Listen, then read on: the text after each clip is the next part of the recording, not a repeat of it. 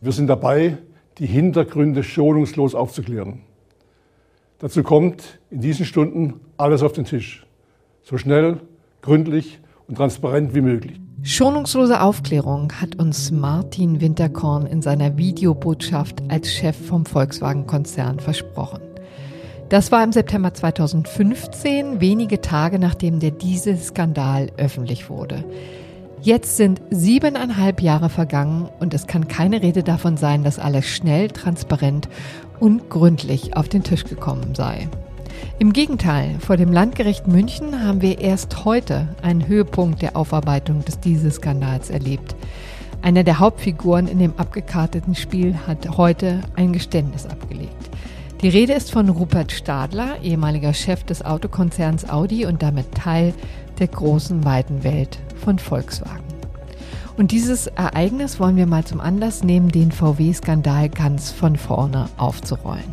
Wir gehen nochmal zu den Anfängen und schauen uns an, wie aus dieser bedauerlichen Manipulation einiger Ingenieure im fernen Kalifornien ein echter Tsunami wurde, der die ganze Branche mitreißt. Der zu zigtausenden Klagen führte, die die Justiz in Deutschland bis heute komplett überfordern. Noch immer ist der Dieselskandal noch nicht vollständig aufgeklärt, aber immerhin sehen wir seit heute ein bisschen klarer. Und damit begrüße ich Sie herzlich zum FAZ-Podcast für Deutschland, heute am Dienstag, den 16. Mai 2023. An dieser Folge haben Kevin Gremme, David Brucklacher und Claudia Bote mitgearbeitet. Mein Name ist Corinna Budras. Schön, dass Sie dabei sind. Seit über siebeneinhalb Jahren sind die Vorwürfe gegen Volkswagen im Dieselskandal schon publik. Seitdem läuft die juristische Aufarbeitung in den Vereinigten Staaten und hier bei uns. Doch die Anfänge des Skandals reichen viel weiter zurück. Just imagine how far you could go with the all-new Passat TDI Clean Diesel. Den Umweltschutz hatte Volkswagen zumindest in seiner Werbung schon länger entdeckt. Mit dem Slogan Clean Diesel wollte der Konzern den amerikanischen Markt erobern. Doch schon im Jahr 2006 sollen VW-Manager den Entschluss gefasst haben, es mit dem Ausstoß von Stickoxiden nicht so ernst nehmen zu wollen. Es wäre technisch ein viel zu großer Aufwand gewesen, die anspruchsvollen kalifornischen Gesetze einhalten zu wollen. Das schien es einfacher, den Motor mit Hilfe einer Abschalteinrichtung zu manipulieren. Diese Software sorgte dafür, dass die Emissionen auf dem Prüfstand so gedrosselt wurden, dass die Grenzwerte eingehalten werden konnten. Auf der Straße jedoch waren sie bis zu 40-fach höher. Der frühere VW-Chef Martin Winterkorn soll spätestens im Jahr 2014 von der Manipulation erfahren haben. Er bestreitet das bis heute. Erst ein Jahr später, im September 2015, hat die kalifornische Umweltbehörde davon Wind bekommen. Ja, und dann fing der Ärger für Volkswagen richtig an. Volkswagen droht in den USA ein Bußgeld von bis zu 18 Milliarden Dollar. Die US-Umweltschutzbehörde wirft dem deutschen Autobauer Verstöße gegen das Klimaschutzgesetz vor und fordert den Rückruf von mehr als 480.000 Dieselfahrzeugen. Das Unternehmen steht im Verdacht, eine spezielle Software eingesetzt zu haben, um die Messung des Schadstoffausstoßes zu manipulieren. In der Konzernzentrale in Wolfsburg schaltete man sofort in den Krisenmodus. Schon fünf Tage später tritt Winterkorn zurück. Ich entschuldige mich in aller Form bei unseren Kunden, mit den Behörden und der gesamten Öffentlichkeit für das Fehlverhalten. Bitte glauben Sie mir, wir werden alles tun, um entstandenen Schaden wiedergutzumachen. Wir werden alles tun, um Ihr Vertrauen Schritt für Schritt zurückzugewinnen. Die ersten Strafanzeigen trudeln ein. In den Vereinigten Staaten gehen die Behörden rigoroser vor. Die ersten Beschuldigten kommen in Untersuchungshaft. Der Staat bereitet die ersten Schadensersatzklagen vor. In Deutschland ordnet das Kraftfahrtbundesamt den ersten Rückruf aller VW-Dieselautos mit der Betrugssoftware vor. In Deutschland müssen 2,5 Millionen Wagen in die Werkstatt. In Europa sind es 8,5 Millionen. Sie alle brauchen ein Software-Update. Das Jahr 2016 wird für den Konzern ein sehr teures Jahr. In den Vereinigten Staaten stimmt er dem ersten Vergleich in Höhe von 16 Milliarden Dollar zu. Insgesamt wird der Konzern mehr als 30 Milliarden Euro an Schadensersatz zahlen. Der Skandal weitet sich immer weiter aus. Jetzt geraten auch andere Autohersteller in den Verdacht, Abschalteinrichtungen benutzt zu haben. Auch die Zulieferer wie Bosch geraten ins Visier.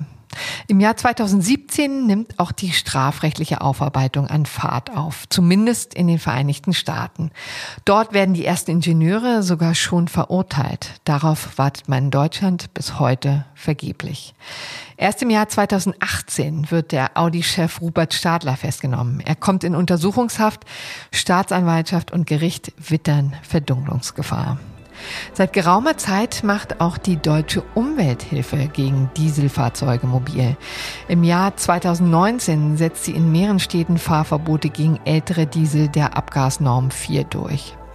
Schwerer haben es da enttäuschte Dieselkunden, die inzwischen zu zigtausenden vor deutschen Gerichten klagen. Jeder muss das einzeln tun, weil das deutsche Zivilrecht es nun mal so vorsieht. Sammelklagen gibt es in Deutschland nicht. Das spielt sogar im Wahlkampf 2017 eine Rolle, als Angela Merkel im Kanzlerduell gegen den SPD-Herausforderer Martin Schulz auf einmal gekonnt von der Musterfeststellungsklage erzählt. Schnell setzt sich auch das entsprechende Kürzel durch, MFK. Bekannter ist aber der wenig charmante Titel Lex VW. Wir werden jetzt sicherlich gleich zur Musterfeststellungsklage kommen, dass man auch Sammelklagen machen kann, wofür ich im Grundsatz bin. Und diese Klagen werden bearbeitet werden. Aber Erst einmal ist äh, vollkommen klar, dass die Automobilindustrie jetzt das, was sie angerichtet hat, wieder gut machen muss. Das Bundesjustizministerium zimmert in aller Eile ein neues Gesetz für solche Musterklagen. Das erlaubt es unter Leitung von Verbänden wie der Verbraucherzentrale und dem ADAC, diese Verfahren zu bündeln. Rund 400.000 VW-Kunden schließen sich diesem Verfahren an. Im April 2020 einigt sich VW mit der Verbraucherzentrale auf einen Vergleich von bis zu 830 Millionen Euro, bei dem die Kunden je nach Automodell zwischen 1.350 und 6.200 257 Euro bekommen. Danach kommen mehrere Urteile vom Bundesgerichtshof und vom Europäischen Gerichtshof, die die rechtliche Situation von VW-Kunden sukzessive verbessern. Und nicht nur von ihnen. Inzwischen klagen tausende Kunden auch gegen Autohersteller wie zum Beispiel Mercedes. Der Vorwurf hier, die Konzerne haben sogenannte Thermofenster benutzt. Damit sind Abschaltvorrichtungen gemeint, die dazu dienen, bei besonders kalten Temperaturen den Motor zu schützen. Bis zum bestimmten Grad ist das sogar legal. Aber jetzt stellt sich auf einmal die Frage, haben es die Konzerne damit übertrieben? Und können zigtausende Kunden deshalb Schadensersatz verlangen? Gerade brütet der BGH wieder über dieser Frage. Auch für die Autofahrer dürfte die Frage der Zulässigkeit des Thermofensters noch gefährlich werden. Vor Gericht will die deutsche Umwelthilfe durchsetzen, dass bis zu 10 Millionen Autos stillgelegt werden müssen. Über diese Frage haben die Gerichte noch nicht abschließend entschieden. Derweil geht im September 2020 die strafrechtliche Aufarbeitung in Deutschland gegen Martin Winterkorn und andere Manager los. In München beginnt der Prozess gegen den Audi-Chef Stadler und weitere führende Audi-Mitarbeiter. Das ist nicht nur unangenehm, sondern womöglich auch teuer für Sie persönlich. Für das erste Gespräch habe ich mir gleich mal unseren Fachmann hier im Haus ins Studio geladen. Er ist Redakteur im Wirtschaftsteil der FAZ und betreut den Dieselskandal schon seit langem und zwar in all seinen Facetten und die sind ja inzwischen mannigfaltig. Zivilrechtlich und strafrechtlicher Art, aber auch rechtspolitisch. So, und das wollen wir jetzt mal gemeinsam aufdröseln und deshalb sage ich jetzt herzlich willkommen, Markus Jung. Hallo Corinna, vielen Dank für die Einladung. Mit dir möchte ich jetzt also mal besprechen, wie aus dem bedauerlichen Einzelfall bei VW ein branchenweiter Skandal geworden ist. Und da haben wir ja schon eben gerade einen kleinen Rückblick gehört. Vielleicht dröseln wir erstmal die Vorwürfe konkret auf. Strafrechtlich oder zivilrechtlich? Wie hättest du es gerne? Womit wollen wir anfangen, lieber Markus? Ja, das sind beides umfangreiche Blöcke, aber ich denke auch aufgrund der Aktualität fangen wir mal mit dem Strafrecht an, oder? Was ja, meinst du? Das interessiert die Leute in der Tat auch immer sehr, ne? denn es ist ja sehr plakativ. Also die Staatsanwaltschaft ist schon relativ früh darauf aufmerksam geworden. Wer muss sich denn da alles vor Gericht verantworten? Also insgesamt haben wir in Deutschland mehrere Ermittlungskomplexe, mehrere Staatsanwaltschaften mit doch einer Zahl von etwas mehr als 100 Beschuldigten, die bekannt sind. Und äh, das kann man abschichten in verschiedene Anklagen beziehungsweise Prozesse. Wir sehen ja zwei Strafprozesse äh, derzeit, die da laufen. Bleiben wir doch mal in der Nähe von Wolfsburg, wo der Konzernsitz ist. Und da ist das zuständige Gericht beziehungsweise die zuständige Staatsanwaltschaft, die Staatsanwaltschaft in Braunschweig. Die hat da schon sehr früh und umfangreich ermittelt gegen zahlreiche Manager und auch Ingenieure und hat natürlich auch versucht, da Zugriff zu bekommen auf weitere Informationen, denn wir erinnern uns, ähm, VW hat ja auch im Zusammenhang mit Audi dann versucht, intern zu ermitteln, hat da eine relativ mhm. bekannte und renommierte amerikanische Anwaltskanzlei, der heißt Jones Day, eingesetzt für die Internal Investigations. Und deren Erkenntnisse wurden dann ja äh, dann wieder nach Amerika verwendet, denn auch in Amerika gab es ja Auseinandersetzungen. Aber wir bleiben, in, wir bleiben in Deutschland, ja. Genau. In Braunschweig haben wir das sogenannte NOx-Verfahren. Das NOx-Verfahren äh, behandelt also gewissermaßen die Stickoxide sowie auch die, das chemische Element, die Abkürzung. Und das war eigentlich der erste große Prozess, auf den man sich konzentrieren konnte. Mhm. Denn dort sollte eigentlich auch die prominenteste Figur, zumindest nach der Ranghöhe im Konzern, ja eigentlich vor Gericht stehen, nämlich Martin Winterkorn. Genau, der ehemalige Chef. Und was ist mit dem? Dieser Prozess ist mit großen Paukentrompeten gestartet. Man hat das also auch mit der Erwartung einer großen Anteilnahme der Öffentlichkeit nicht in das Landgericht verlegt in Braunschweig, sondern eigens in die mhm. Stadthalle. Die wird uns später nochmal begegnen in der zivilrechtlichen Auseinandersetzung. In der Stadthalle, also wirklich eine große Zuschauertribüne, vorne dann die Strafkammer und dann jeweils die Vertreter der Staatsanwaltschaften der verschiedenen mhm. Angeklagten. Wer da nicht mehr aufgetaucht ist zum Prozess als ähm, Nummer 5 ist eben erwähnter Martin Winterkorn. Das Verfahren gegen Martin Winterkorn wurde abgetrennt. Mhm. Martin Winterkorn ist mittlerweile ja 76 Jahre alt, nicht bester gesundheitlicher Verfassung und das ist der Hauptgrund, dass man ihm das offenbar auch von Staatsseite nicht zumuten wollte über Monate und man muss ja das Ergebnis vorwegnehmen, Jahre hinweg, da regelmäßig zwei volle Tage die Woche äh, da zu sitzen. Aber was ist daraus geworden? Also Läuft das noch oder was ist, war das Ergebnis aus diesem Verfahren? Das NOx-Verfahren läuft derzeit noch. Wir haben da vier Angeklagte, darunter ranghohe äh, Ingenieure, teilweise auch Ex-Vorstände, äh, die sich da verantworten sollen wegen des Betrugs und auch des Verstoßes äh, des, gegen das Gesetz gegen unlauteren Wettbewerb. Da standen auch noch Urkundenfälschung, Untreue und Steuerhinterziehung im Raum. Aber das Verfahren hat tatsächlich durch verschiedene Aspekte unheimlich an Fahrt verloren. Da gab es eine langjährige Sachverständigenauseinandersetzung. Es ist ein sehr technisch komplexes Verfahren und dann hat natürlich auch Pandemie ordentlich äh, mit reingespielt. Es gab immer wieder Unterbrechungen und letztendlich auch, das muss man sagen, Dinge, die in der innerorganisatorischen Hoheit der Justiz lagen. Denn ähm, der Prozess wurde jetzt unlängst für längere Zeit, für, für meine ich ein paar Monate unterbrochen, weil einer der Richter in der Strafkammer Elternzeit genommen hat. Ist ja, ja grundsätzlich Wahnsinn. eine gute Sache, aber man hatte keinen anderen Richter zur Hand, der dieses Verfahren ja. weiter begleiten konnte. Also musste man das aussetzen. Kurzum, wir wir sind da jetzt äh, ungefähr bei ja 70 Verhandlungstagen Wahnsinn. und ein Ende zeichnet sich hm. da noch nicht ab. Kommen wir jetzt mal nach München. Genau. Da gibt es ja jetzt einen Durchbruch. Da gibt es im Grunde genommen ist das ja der zweite große Strang. Auch die Münchner Staatsanwaltschaft war sehr äh, aktiv in den vergangenen Jahren.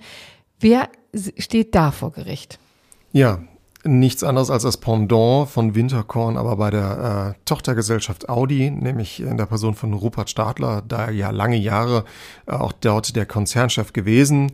Äh, neben ihm auf der Anklagebank mussten Platz nehmen Wolfgang Hatz, das ist der ehemalige Leiter der Aggregatenentwicklung in Ingolstadt gewesen, war dann auch später noch Porsche-Vorstand und daneben noch ähm, ein leitender Ingenieur und ein weiterer Ingenieur.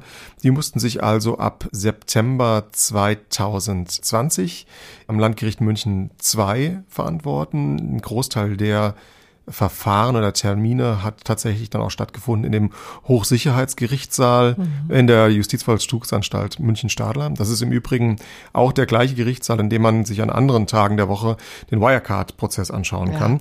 Da ist einiges los. Und die Münchner haben auf jeden Fall ein bisschen zügiger als die Braunschweiger verhandelt. Es gibt also insgesamt jetzt mittlerweile fast 170 Verhandlungstage. Und mit folgendem Ergebnis, schon vor ein paar Monaten hat einer der ähm, Angeklagten, nämlich der letztgenannte Ingenieur, ein Geständnis abgelegt. Sein Verfahren wurde daraufhin abgetrennt und auch gegen Zahlung einer Geldauflage eingestellt. Das hat den Druck auf die anderen drei verbliebenen Angeklagten natürlich erhöht. Dann sind die, na, man muss es sagen, bildhaft wie in einem Domino-Spiel einer nach dem anderen umgefallen.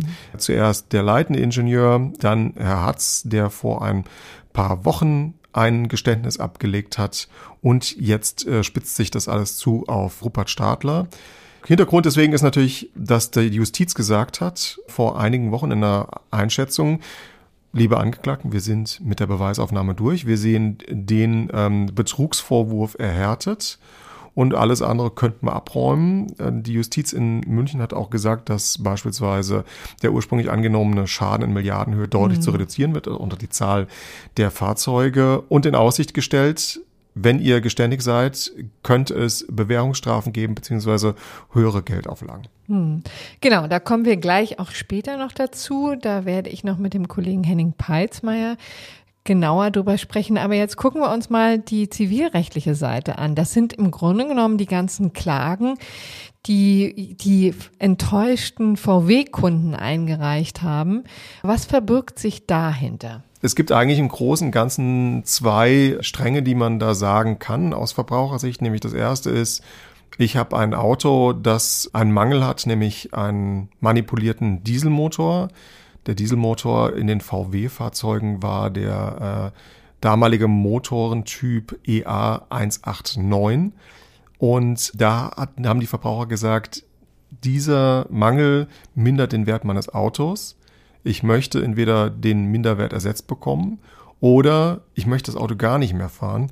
Ich gebe dir das Auto zurück, lieber Volkswagen-Händler oder lieber, lieber Volkswagen-Konzern, und möchte dafür den Kaufpreis haben. Also diese unterschiedlichen Konstellationen äh, gab es und daneben gab es natürlich auch noch die Argumentation, dass man sagt, jetzt, wir kommen ja noch zu der EU-Ebene, dass man sagt, es gibt ja auch eine Typengenehmigung, die wird ausgestellt von einer Bundesbehörde. Das ist das Kraftfahrtbundesamt in Flensburg. Im Übrigen auch das, dass das vielleicht der ein oder andere Hörer im Zusammenhang mit Punkten äh, gut kennt. Und da wurde auch natürlich argumentiert, ist denn überhaupt die Typengenehmigung, so wie sie erstellt wurden, ja. ausgewiesen wurden, hat die in Mangel, ist die vielleicht ähm, nicht unter den richtigen Tatsachen zustande gekommen. Das waren die beiden großen Punkte. Wie viele Leute hatten geklagt? Also grob geschätzt reden wir wahrscheinlich von einer hohen sechsstell also von einer sechsstelligen Anzahl von Verfahren. Mhm. Wir kommen vielleicht gleich noch zu den anderen Automobilherstellern, die betroffen sind, aber im VW gab es wirklich äh, eine unglaubliche Last, unter der die Justiz bis heute noch mhm. weiterhin ächzt und ein Großteil der Klagen versammelte sich einerseits über Rechtsdienstleister, die quasi Ansprüche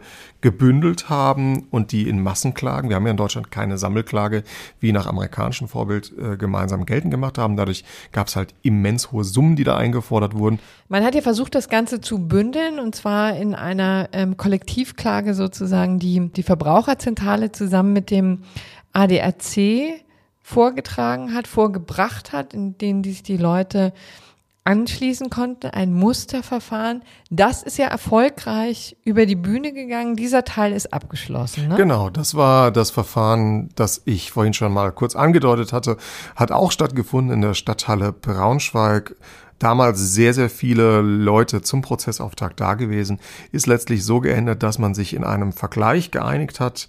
Äh, Volkswagen hat gewissermaßen eine Matrixstruktur erstellt, indem man verschiedene Automodelle und Motorentypen gesehen hat und Laufleistungen. Denn das ist aus äh, der Sicht des Automobilkonzerns natürlich ein entscheidendes Argument. Da argumentiert man, Moment mal, du hast ja über Jahre hinweg als Kunde das Auto genutzt. Du hast Autos, die teilweise 300, 350.000 Kilometer gelaufen gelaufen sind, einwandfrei. Das muss irgendwie berücksichtigt werden. Im deutschen Recht gibt es dafür das Institut der Vorteilsausgleichung oder Anrechnung vielmehr. Und die Kunden mussten also gewissermaßen sich die eigene Leistung anrechnen lassen. Wenn sie viel mit dem Auto gefahren sind, hat sich das eher negativ auf die Höhe ihres Schadensersatzes ausgewirkt. Wir hatten also ja. Leute, die haben das Auto viel gefahren, kurzum und haben fast keinen Schadenersatz mehr bekommen und haben ja. das Auto aber behalten können. Lass uns doch jetzt noch mal auf die anderen Autobauer schauen, denn interessanterweise ist das dieser Dieselskandal ja übergeschwappt auf andere Konzerne. Warum das eigentlich? Ja, ähm, auch da VW natürlich der Treiber. Ganz kurz skizziert, die eigentliche Treiberin dieses Prozesses ist äh, eine NGO, nämlich die Deutsche Umwelthilfe, die verschiedene Klagen anstrengt im Zusammenhang mit dem Abgasbetrug gegen diverse äh, Automobilhersteller, aber auch das vorhin schon erwähnte Kraftfahrtbundesamt. Das Kraftfahrtbundesamt hat über Jahre hinweg Bescheinigungen ausgestellt für diese Dieselmotoren, hat auch sich ungeschickt positioniert, indem es beispielsweise auch an die Automobilhersteller Briefe, die dann halt natürlich auch geleakt wurden und bekannt wurden, mit industriefreundlichen Grüßen unterschrieben hat, das mal so am, am Rande und hat dann aber auch sehr gemauert. Die Deutsche Umwelthilfe hat nicht locker gelassen, ist dann durch die Instanz gegangen bis hin zum EuGH. Der EuGH hat erstmal geklärt, dass die als Organisation auch klagen dürfen und es gab vor einigen Wochen erst am VG Schleswig ein sehr weitreichendes Urteil. Ähm, das besagt jetzt mal ganz kurz dem Tenor zusammengefasst, ähm, dass die Klage der Deutschen Umwelthilfe stattgegeben wurde gegen das Kraftfahrtbundesamt, äh, dass die von der Bundesbehörde genehmigten Abschalteinrichtungen in Volkswagen äh, Fahrzeugen als illegal eingestuft werden. Und mhm. wenn dieses Urteil rechtskräftig wird, ne, das ist es noch nicht, wir müssen noch zum Oberverwaltungsgericht, mit sehr hoher Wahrscheinlichkeit auch zum Bundesverwaltungsgericht, hätte das zur Folge, dass Millionen von Dieselfahrzeugen ne, Millionen von Dieselfahrzeugen, du merkst, da kommen wir schon auf die Ausweitung auf die anderen Hersteller, nachgerüstet oder stillgelegt mhm. werden müssen. Also wirklich irre. Acht Jahre lang oder acht Jahre nach der Veröffentlichung, nach der Bekanntwerdung dieses ganzen Skandals, sind wir noch eigentlich mittendrin in der Aufarbeitung, nicht nur der strafrechtlichen Aufarbeitung beim, ähm, beim VW-Konzern, sondern auch in der zivilrechtlichen Aufarbeitung. Und inzwischen ist es schon wirklich weiter geschwappt und wir sind jetzt in der Situation, dass wir immer noch klären müssen, sind eigentlich andere Abschalteinrichtungen, die andere Konzerne benutzt haben, rechtens und wenn nicht, gibt es dafür Schadensersatz. Ne? Das ist im Moment die Lage, in der wir uns befinden. Genau, und wir werden da mit großem Interesse Ende Juni wieder nach Karlsruhe schauen, weil da wird sich der Bundesgerichtshof in diversen Revisionen wieder gegen VW, aber auch gegen Mercedes-Benz und Audi äußern müssen, ähm, wie er das handhaben wird in der mündlichen Verhandlung, die äh, jetzt ja im Anfang Mai stattgefunden hat, hat der Senat, das ist der sogenannte Dieselsenat, schon durchblicken lassen, dass die Chancen für den Schadenersatz doch sehr gut stehen für die Verbraucher und hat mhm. auch eine neue Figur entwickelt. Äh, das könnte noch sehr, sehr spannend werden, aber ähm, die Hypothese, dass jetzt neue Klagen nicht nur auf Audi, Mercedes oder Volkswagen äh, losrollen werden, die ist nicht von Hand zu weisen. Also da, hm. das wird uns noch lange beschäftigen. Irre. Also äh, Markus, bin jedes Mal wieder entsetzt, ehrlich gesagt, wenn du hier die ganzen Konsequenzen auffächerst, die das nicht nur für den Konzern, für die Branche, sondern auch für unser Rechtssystem hat, dieser, diese Skandal. Herzlichen Dank nach Frankfurt, lieber Markus. Vielen Dank, Corinna.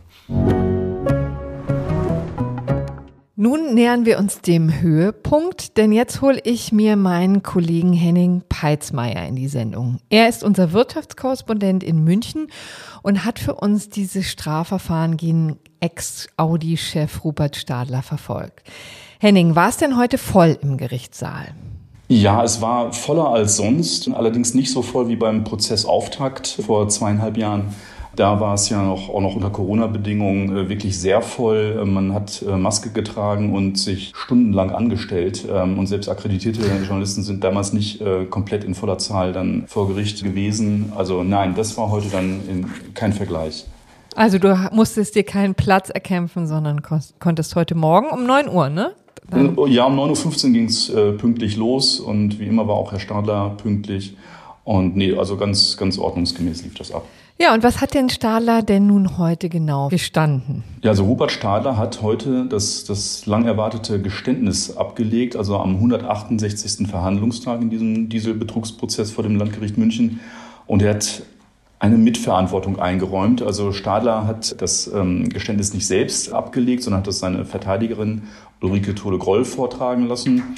Sie hat also in seinem Namen gesprochen und hat dann so Sätze gesagt wie, ich habe heute festzustellen, dass es mir als Audi-Chef nicht gelungen ist, diese Krise bei Audi zu lösen. Hm, ist ja sehr verklausuliert. Ne? Ja, und das Ganze war auch vieles war so im, im Konjunktiv. Äh, sie, sie sprach dann davon, dass es ein Mehr an erforderlicher Sorgfalt bedurft hätte äh, dass eben Fahrzeuge manipuliert und dadurch Käufer geschädigt äh, worden seien. Das, das hätte Herr Stadler zwar gewusst und auch als möglich erkannt, aber eben auch billigend dann in Kauf genommen. Und das, mhm. das, das würde er dann eben sehr bedauern. So lief das ab und das war nach dreieinhalb Minuten dann auch schon, schon äh, beendet.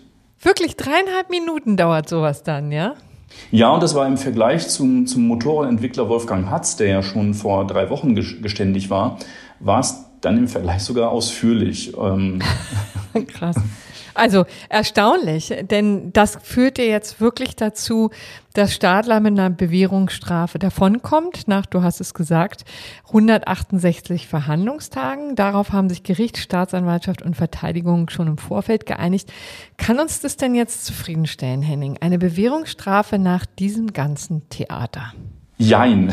Ich antworte mit einem entschiedenen Jein. Also es ist eben ein Deal. Es ist äh, nicht ordentlich zu Ende verhandelt worden vom, vom Gericht, sondern der Vorsitzende Richter Stefan Weikert hatte Stadler und auch den anderen Angeklagten erst mit Gefängnis gedroht und dann aber sofort gesagt, aber wenn ihr geständig seid, dann kommt ihr mit einer Bewährungsstrafe davon. Also im Fall von Stadler übrigens ist es noch eine Geldauflage von 1,1 Millionen Euro, die er zahlen muss. Aber für jemand, der, der vorher Vorstandsgehälter von 7 Millionen Euro und mehr hatte, ist das sicherlich äh, alles zu verkraften. Mhm.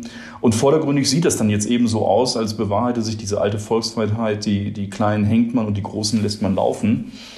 Aber ich würde dann, und das ist dann das, das Ja, ähm, warum dieser Deal vielleicht doch gar nicht so schlecht ist, ähm, nach zweieinhalb Jahren hat man ein Urteil, das rechtskräftig sein wird. Und äh, in künftigen Wirtschaftsstrafverfahren wird man vielleicht dann sehen, was so ein Geständnis dann wert ist. Also mhm. vor, vor, acht Jahren als dieser Dieselskandal über Volkswagen und die gesamte Autoindustrie hereinbrach, ähm, da hat sich der damalige VW-Chef eben noch hingestellt und hat da zu Protokoll gegeben, dass es ein schlimmer Fehler einiger weniger gewesen sei, aber äh, ansonsten äh, hätte ja der Vorstand davon nichts gewusst. Und diese Mehr ist jetzt eben nicht mehr zu halten. Jetzt, jetzt weiß man, dass ein früherer Vorstandsvorsitzender eines deutschen Autoherstellers einen Betrug zugegeben hat, so wie Stadler es heute eben getan hat. Und das hat in dieser Position so noch niemand gesagt. Hm. Also insofern wirklich ein absoluter Durchbruch. Weiß man denn jetzt genauer Bescheid, wann er wie darüber informiert war? Weiß man ein bisschen mehr jetzt? Also ähm, dazu muss man wissen, dass ja die, die Tatvorwürfe gegen Stadler ein bisschen abgemildert waren. Stadler hat man nie äh, zum Vorwurf gemacht, dass er diese Manipulation, also diese, diese Schummelsoftware, dass er das veranlasst hätte sondern äh, man hat ihm nur zum Vorwurf gemacht, also in Anführungsstrichen nur zum Vorwurf gemacht, dass die manipulierten Autos auch noch weiter verkauft wurden. Und da bezieht man sich über den Zeitraum Sommer 2016. Also von dort an hätte Stadler handeln müssen, äh, sagt das Gericht. Das hat er aber nicht getan und deswegen wurden noch zwei Jahre lang weiter die Autos verkauft. Das waren mehr als 400.000 Audis in äh, die überwiegende Zahl in Europa, aber auch einige Tausende in, in Amerika. Und das ist jetzt quasi das, was, was Stadler dann auch gestanden hat. Der Prozess selbst, also oder dieser, dieser Skandal selbst, der ging ja im September 2015 los. Bei Stadler bezieht es sich auf den Zeitraum Sommer 2016. Hm. Warum das? Wieso ist denn das eigentlich weitergelaufen? Weil ja zunächst erstmal bei VW die ähm, äh, Schadsoftware entdeckt wurde. Also anfangs waren es ja nur die VW-Motoren. Und dann hat man in den Ermittlungen gesehen, dass die Keimzelle dieses Skandals eigentlich tatsächlich bei Audi lag, aber da waren schon einige Monate der Ermittlungen ins Land gegangen. Und da hätte eigentlich schon als Stadler das dämmerte, hätte der schon einschreiten müssen und sagen müssen, also das räumen wir jetzt komplett auf und rufen auch alles zurück und reparieren den Schaden. Ne? Richtig, und das hat er nicht getan, sondern er hat sich ja in diesem Prozess auch, ich kann mich ja noch an den Auftakt erinnern, und auch äh, so wie ich ja in, in, meiner Zeit als, als Korrespondent und Audi-Berichterstatter äh, ja auch erlebt habe, äh, da hat er immer wieder sich vor die Presse gestellt und gesagt, so, ich habe meine Ingenieure gefragt, sind wir sauber? Und die haben gesagt, ja, wir sind sauber. Also in dem äh, Zeitraum ab Herbst 2015, als bei, bei dem Mutterkonzern Volkswagen schon alle Dämme brachen und ähm, und dann hat äh, Stadler auch im Prozess immer gesagt, er hätte den Aufklärer geben wollen dort ne? und hätte zur Lösung dieses Verfahrens da auch beitragen wollen. Ne? Und das, das hat er heute eingeräumt, das ist ihm nicht gelungen. Hm. Gut, also das kann einem in der Tat dann auch ein bisschen ratlos zurücklassen. Vor allen Dingen, weil ja noch ein großer Prozess dann in Braunschweig weiter gärt ne? und wir da immer noch nicht besonders weiter sind. Richtig, also in Braunschweig wird ebenfalls gegen vier Angeklagte ermittelt und ähm, auch da ist es so, dass sich die äh, Justiz da unglaublich schwer tut. Es wurde anfangs gegen mehr als 100 Beschuldigte ermittelt. Äh, es wurden, in, ich glaube, wir sind da jetzt bei, bei insgesamt vier Verfahren. Man sieht aber eben auch, dass dann Ermittlungen gegen die beiden ehemaligen VW-Vorstände Herbert Dies und Hans-Dieter Pötsch schon gegen eine Geldauflage eingestellt mhm. wurden. Ja, also die sind schon fein raus. Aber Herr Winterkorn, das hängt noch im Limbo. Ja, und ähm, sein Verfahren ist ja in Braunschweig abgetrennt worden. Also sonst hätte er vor über einem Jahr auch schon vor Gericht zugebracht. Nur er hatte damals zwei schwere OPs und da hat man gesagt, sein Gesundheitszustand sei äh, derart schlecht, dass er nicht verhandelt werden könne. Und ähm, deswegen steht es jetzt in den Sternen, wann gegen Herrn Winterkorn eröffnet wird. Was sagt denn eigentlich die Autobranche zu dem Ganzen? Wie blickt die auf diese Strafverfahren? Ganz ehrlich, die Autoindustrie hat das Thema abgehakt. Also für die Prozesse gegen die einzelnen äh, Audi- und VW-Manager interessiert sich da niemand mehr. Und äh, technologisch ist da ja auch mittlerweile ein Haken dran. Nicht? Ob das VW ist oder Audi, aber auch BMW und Mercedes, die entwickeln reihenweise neue E-Autos und der Diesel läuft aus. Hm, also das ist einfach, weil sich das jetzt notgedrungen auch aus ganz anderen Gründen quasi der Fokus in der Entwicklung komplett gedreht hat. Na klar, und man muss ja auch sagen, dass dieser Dieselskandal ähm, vor, vor fast acht Jahren eben diese Technologie auch komplett in Verruf gebracht hat. Mhm. Es war für die gesamte deutsche Autoindustrie ein immenser Imageschaden.